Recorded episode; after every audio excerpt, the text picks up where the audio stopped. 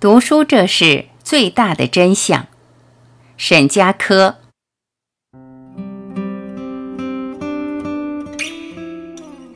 一次，我去一所大学讲座，一个男孩提问：“我没看过你的书，你能用一分钟说服我，让我喜欢你的书吗？”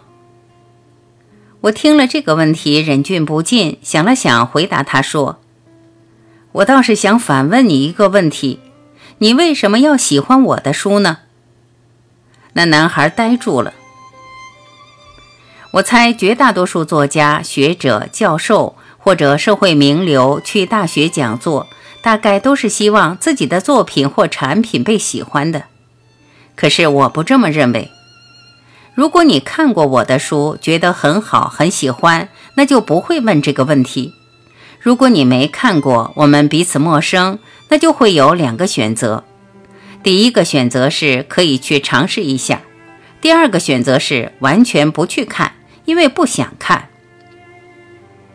读书这件事其实也有很多误解，比如没有必要因为我来了你就要喜欢我的书，看书纯粹是私人的事，喜欢就看，不喜欢也没什么，丢开就好。那个男生后来摸摸脑袋，笑着说：“那我去试试。”这让我想起去一个医科大学开读书会，校领导让我给同学们推荐书目。其实，在我的大学时代，我几乎不挑选书目，遇到什么就看什么，来者不拒。不管是博尔赫斯的《七席谈》，还是泰戈尔的《飞鸟集》。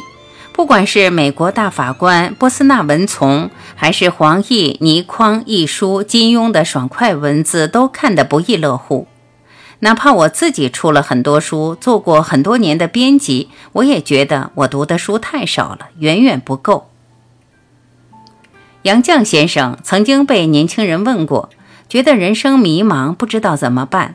他如此回答：“你的问题主要是。”读书不多，而想的太多。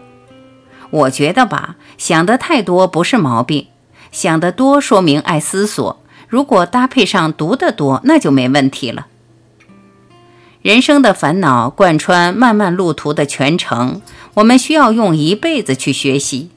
所以读书这事儿最大的真相是：年轻的时候先别管那么多，使劲儿看，拼命看。看到某种程度，你会突然开窍。发现文字的脉络、思想的精华，能够分辨什么好，什么不好。读到足够多，你甚至可以领悟到，为什么这个作家这样写，为什么那个作家不这样写，为什么这个作家令你悲从中来，那个作家令你明理觉悟、启发智力，还有的作家令你静默如谜，不再畏惧孤独寂寞，成为勇士。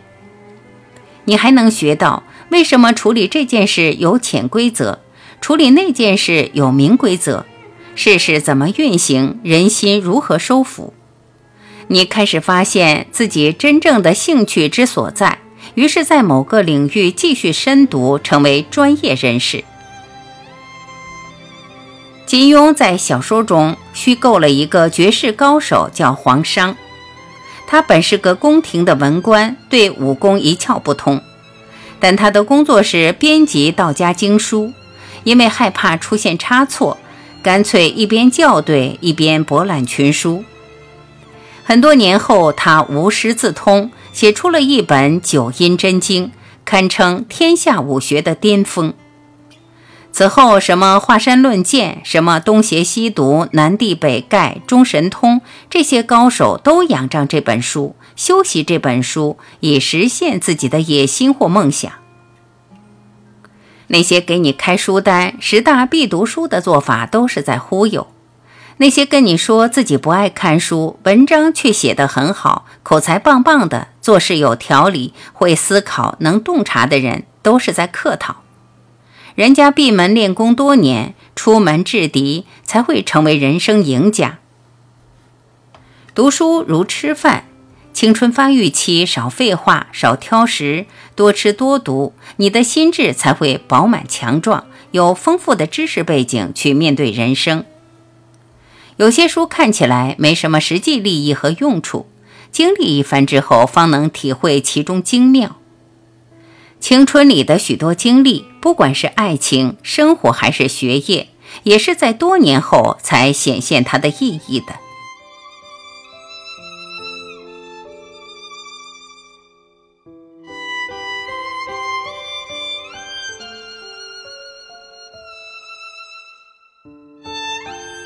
感谢聆听，我是晚琪，再会。